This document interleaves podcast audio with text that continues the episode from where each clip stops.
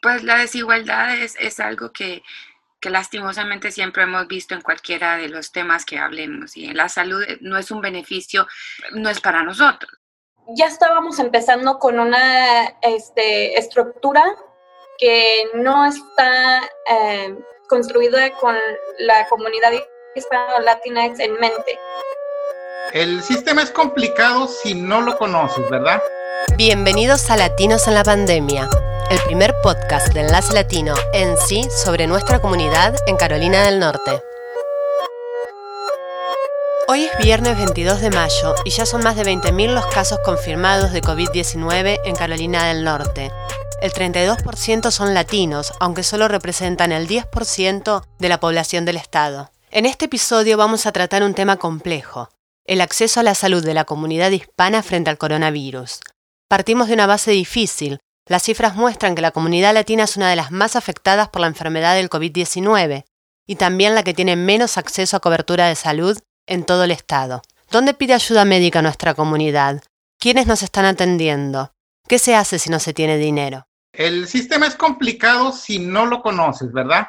Pero en realidad sí hay bastante acceso a servicios médicos eh, por ejemplo, hay eh, una cosa que la comunidad hispana usa mucho, son las ah, clínicas comunitarias y clínicas comunitarias hay distribuidas por todo el estado.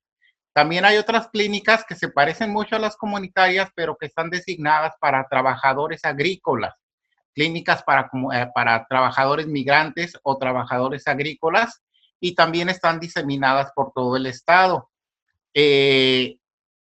Actualmente se han hecho guías para las personas, eh, para los, los propietarios de granjas. Escuchamos a Rogelio Valencia. Rogelio representa a la comunidad latina en el Departamento de Salud y Servicios Humanos de Carolina del Norte. Las clínicas comunitarias atienden a quienes no tienen ningún tipo de seguro médico, es decir, gran parte de nuestra comunidad, pero tampoco son del todo gratuitas.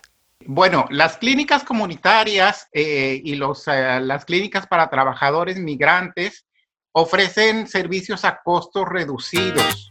Entonces, ya sea COVID-19 o sea cualquier otra enfermedad, ¿verdad? La persona tiene acceso a los costos reducidos o gratuitos en muchas ocasiones. Eh, para esto, claro, cuando uno hace su aplicación para recibir servicios de esa clínica, le van a preguntar a la persona cuánto gana, cuánto tiempo tiene trabajando, su lugar de donde está viviendo. Y en base a eso se hace un estudio socioeconómico y, en muchas ocasiones, eh, no solo del COVID, sino de cualquier enfermedad, en muchas ocasiones los servicios son gratuitos o reducidos a una cosa así como 5 o 10 dólares por visita y también las, los medicamentos que se ofrecen también tienen un costo muy reducido. Katia Blanco es la manager del Departamento de Salud y Bienestar del Centro Hispano, una organización sin fines de lucro que ayuda a la comunidad hispana en Carolina del Norte, y nos cuenta. Hay clínicas, podemos mencionar varias que están aquí en el área, eh, por lo menos en el Triángulo, que sabemos que están haciendo telemedicina y apoyo emocional. Puede haber un acceso, pero ¿cuánto es lo que cuesta ese acceso para que ellos tengan un tratamiento, para que ellos puedan verse con un médico, para que les entiendan qué es lo que tienen. Porque muchas veces, eh, muchas de las cosas, y hablando con mis promotores, ellos mencionan que cuando hacen las llamadas, eh, les ha pasado que eh, les dicen, mira, yo no tengo papeles, pero resulta que me cobraron mucho dinero y ahora yo no tengo para pagar. Eh, voy y me explican, pero yo no entiendo porque yo no hablo ese idioma, no tienen traductores, no entiendo qué es lo que tengo que pagar, no entiendo qué es lo que tengo que hacer.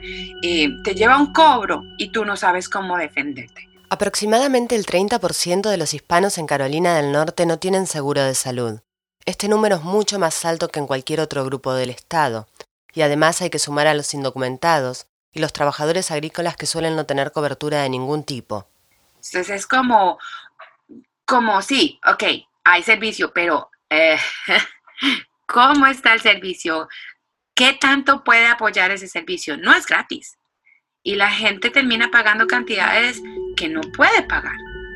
Porque si para mí 50 eh, eh, dólares es barato, para, para, para, para, otra persona que tal vez yo conozco más cerca, 50 dólares es un mundo. Son muchísimas horas de trabajo. Entonces, y no lo hay. Y con 50 dólares tú, ¿cuánta comida puedes comprar para tu familia? y pues prefieres incluso a veces aguantarte el dolor, aguantarte eh, eh, eh, cualquier cosa con tal de ir al médico para poder tratar de tener las cosas que necesitas en la casa para tu, para tu familia. Entonces es como un poco, es, es injusto. La comunidad latina es una de las más afectadas por la crisis del coronavirus. Muchos están sin trabajo, otros deben continuar trabajando mientras se multiplican los brotes en las plantas agrícolas y en los campos. El, problema con, con, con, cualquier tipo de acceso que en este momento eh, hemos estado notando en el, en el centro con las llamadas que, estamos, que se hacen y que la gente nos hace, es que por más que traten de tener acceso, hay clínicas que aunque sea algo que cobren, ese algo la gente no lo tiene para pagar, porque pues obviamente no, no tienen trabajo. Y aquí la gente vive cheque por cheque, porque pues obviamente muchos están acá para también mandar a sus países, tratar de, tratar de ayudar a, sus, a su gente de donde vienen. Pero entonces ahí donde, donde a veces creemos que un poco es la, es la necesidad de, tener y no tener acceso, de tener acceso porque puede ser un poco más eh, barato en algunos lugares, pero eh, puede hacer que no los encuentren gratis, que es lo que muchas veces eh, se necesita.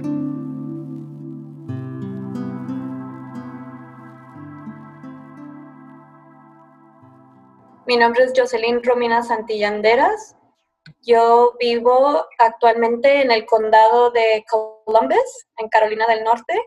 Eh, mis papás vienen de México, del estado de Durango, y nací y crecí en Oregon y los últimos años he vivido en Carolina del Norte y actualmente estoy trabajando para un programa que se llama Manos Unidas. Es uno de los varios sitios del programa de salud para los trabajadores agrícolas de Carolina del Norte. Es un programa eh, donde nos dedicamos a promover el bienestar de los trabajadores agrícolas, eh, ya sea migrantes o temporales, eh, y de sus familias por medio del el alcance o el outreach, la educación y colaboraciones con la comunidad. Nosotros somos uno de los nueve o diez sitios este, y estamos en el sureste de Carolina del Norte. somos un programa muy pequeño. Em, al año eh, ingresamos por lo menos unos 3.000 trabajadores y sus familias al, al año. Pero en los condados que nosotros trabajamos hay más de 23.000 trabajadores y dependientes cada año, ¿verdad? Entonces, apenas estamos viendo nosotros el 10%. Jocelyn conoce de primera mano la dificultad de los trabajadores y trabajadoras agrícolas y del campo para primero conocer la existencia de estas clínicas y después poder llegar a ellas. Bueno, desde que empezaron los, los hispanos o la comunidad latinex a convertirse en la, mayor parte de la población ah, agrícola, este, hemos visto que se continúa eh, o continúan en tener problemas de acceso en todos los aspectos, ya sea problemas de acceso a causa de transportación, el conocer de los servicios o los beneficios que a lo mejor ellos este, califican o que están a su alcance.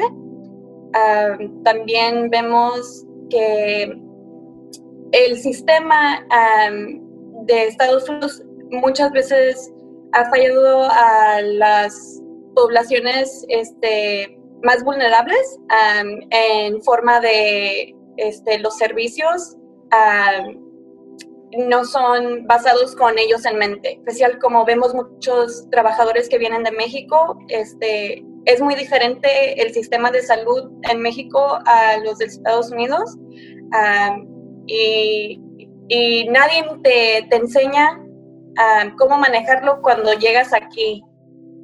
Carolina del Norte es el estado con mayor cantidad de brotes de COVID-19 en plantas empacadoras de carne en todo Estados Unidos. También ocupa el tercer lugar del país con el mayor número de trabajadores infectados. Sobre este punto, Rogelio Valencia informa que... Y a los propietarios de granjas se les está informando qué es lo que deben de informar, o sea, mínimo a los trabajadores eh, del campo. Eh, y dentro de estas cosas que deben de informar, aparte de, ver la salud y de ver las cosas preventivas, también es las clínicas o servicios médicos que hay en los alrededores.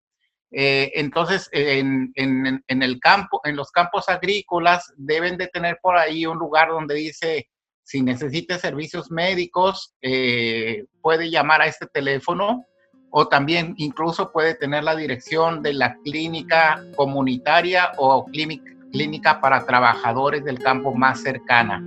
Eh, que está ahí. O sea, primero si quieres saber la clínica, si no sabes dónde está la clínica, si se te pasó, si el patrón puso el, aviso en un board y el board se mojó y ya no se puede leer, este, bueno, se supone que el patrón lo debe de, de cambiar, pero por ejemplo, toda esta semana va a estar lloviendo este, entonces, eh, llamar al 211 y ahí les dan información de la clínica comunitaria más cercana.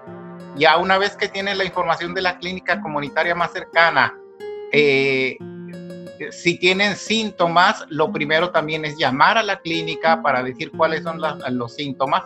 Y esto es para todo tipo de personas, o sea, cualquier persona que tenga síntomas en el ambiente que trabaje, ya sea en el campo, o, en la ciudad, eh, lo primero es llamar a su doctor o a su clínica para que ellos hagan una evaluación a, vía telefónica.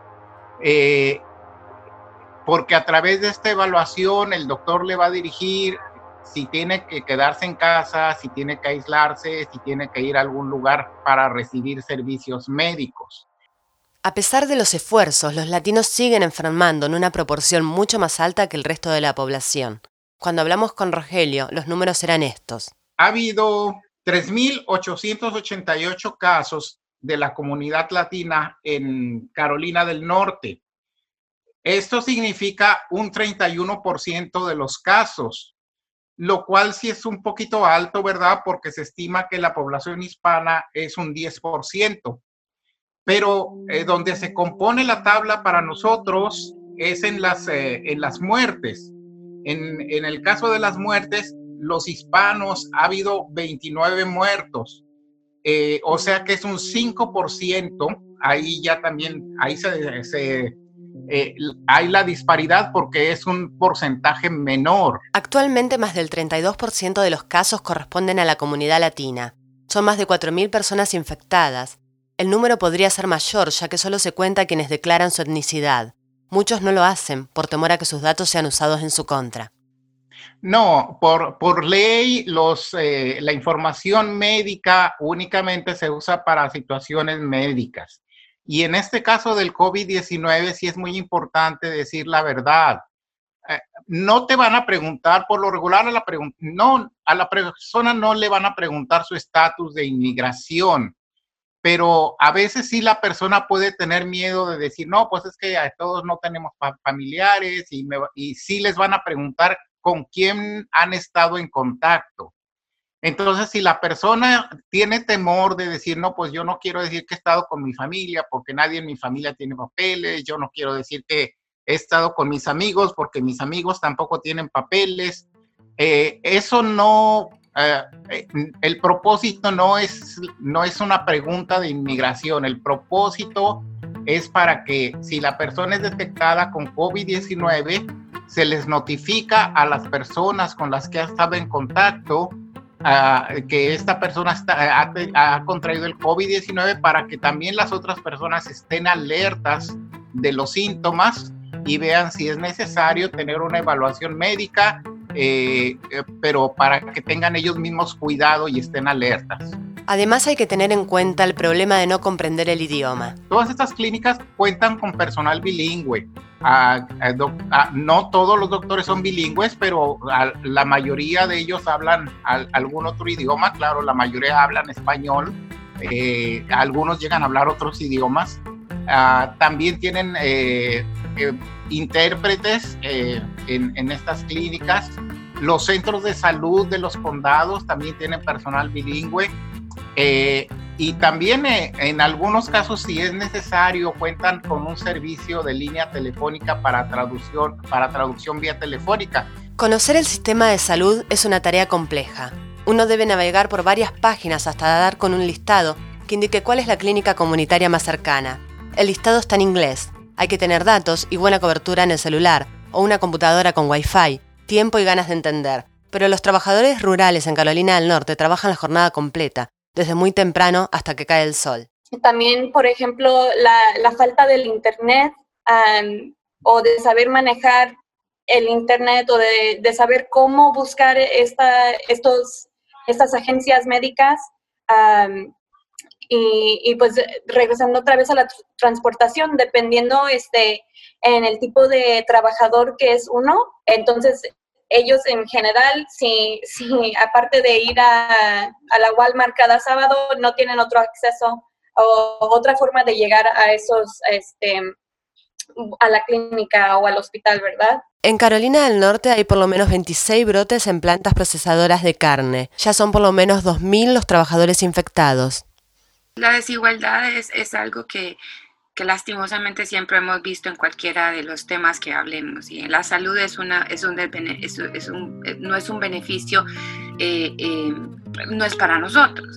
Si pensás en una persona que viene y no tiene un seguro porque no tiene un trabajo o no tenemos un, documento que nos pueda ayudar a tener un trabajo que tenga un patrocinio o, o, el seguro de salud, eh, estamos, estamos, como decimos en mi país, estamos mal.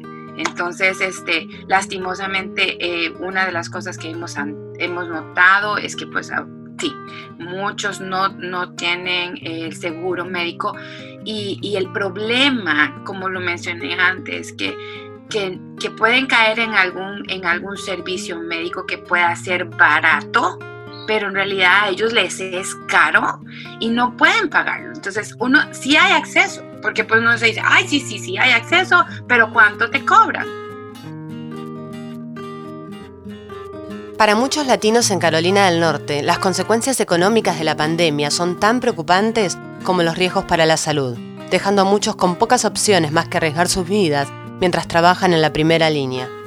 Muchos ahora estamos viendo las estadísticas en, las, en las que presentan el Departamento de Salud, están afectados por la enfermedad.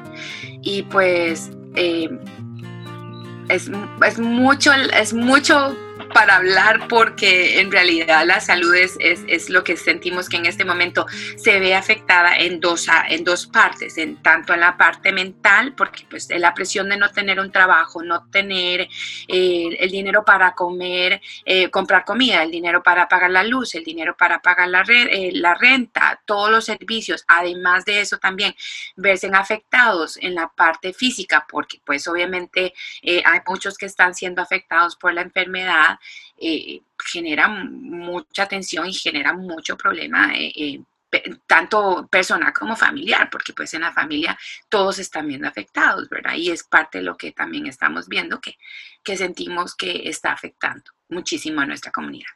Según un informe del Departamento de Salud y Servicios Humanos de Carolina del Norte, los latinos son el grupo con el porcentaje más alto de personas que no han ido al médico en más de un año. Yo siempre, desde que vine a este país, me ha asombrado mucho el sistema de salud porque en realidad no siento que pues la gente se puede enfermar dos veces. Uno porque se enferma y segundo porque se enferma cuando ve el recibo cuando le llega. O sea, porque es demasiada la plata que tiene que pagar y uno dice, yo no puedo pagar, no sabía, aquí todo lo cobran y son, y son es mucho dinero. Te pueden hacer un arreglo de pago y con eso como que lo quieren hacer bonito, pero en realidad es injusto, o sea, porque tú no tienes, tú tienes apenas para comer. ¿Cómo vas a pagar el resto? Y en especial el caso de nosotros. Muchos de nosotros no tenemos, eh, eh, eh, no tenemos ni derecho a aplicar para nada, porque no es, el sistema no está hecho para, para, para, para inmigrantes, o sea, para inmigrantes que no tenemos un estatus. Hay más de 321.000 inmigrantes indocumentados en Carolina del Norte. La mayoría de ellos ha vivido en los Estados Unidos durante 10 años o más, y más del 80% solo habla español. Es doloroso porque pues uno sabe por lo que también escucho y lo que hablan mis promotores con la gente que llaman, porque eh, tenemos promotores que llaman a las personas. Muchos no nos llaman, pero entonces eh, hemos considerado que si no nos llaman, nosotros llamamos. Entonces, porque hay que estar pendientes de ellos. Entonces, parte de las cosas que hemos escuchado es que muchos se aguantan, se aguantan porque necesitan trabajar. Sabemos lo difícil que es comprender un sistema que no nos tiene en cuenta. Por eso queremos recordarles que pueden llamar en cualquier momento del día, todos los días, al 211 y pedir hablar en español. Si tienen síntomas, dudas sobre las normas o cualquier otra consulta, llamen. Recuerden, es el 211 y se puede marcar desde cualquier teléfono. Este fue el quinto episodio de Latinos en la Pandemia. Esperamos ser un canal de información que pueda transformarse en acción. Pueden suscribirse a Latinos en la Pandemia en www.enlacelatino.nc.org barra podcast. Si te gustó lo que hacemos, compartilo con tus familiares y amigos. Expandamos la voz latina en Carolina del Norte. Latinos en la Pandemia es producido por Patricia Serrano. La música original, el sonido y la edición son de David Miller. Paola Jaramillo y Walter Gómez realizan la dirección general. Latinos en la Pandemia es un podcast de Enlace Latino en sí. Yo soy Patricia Serrano. Hasta el próximo episodio.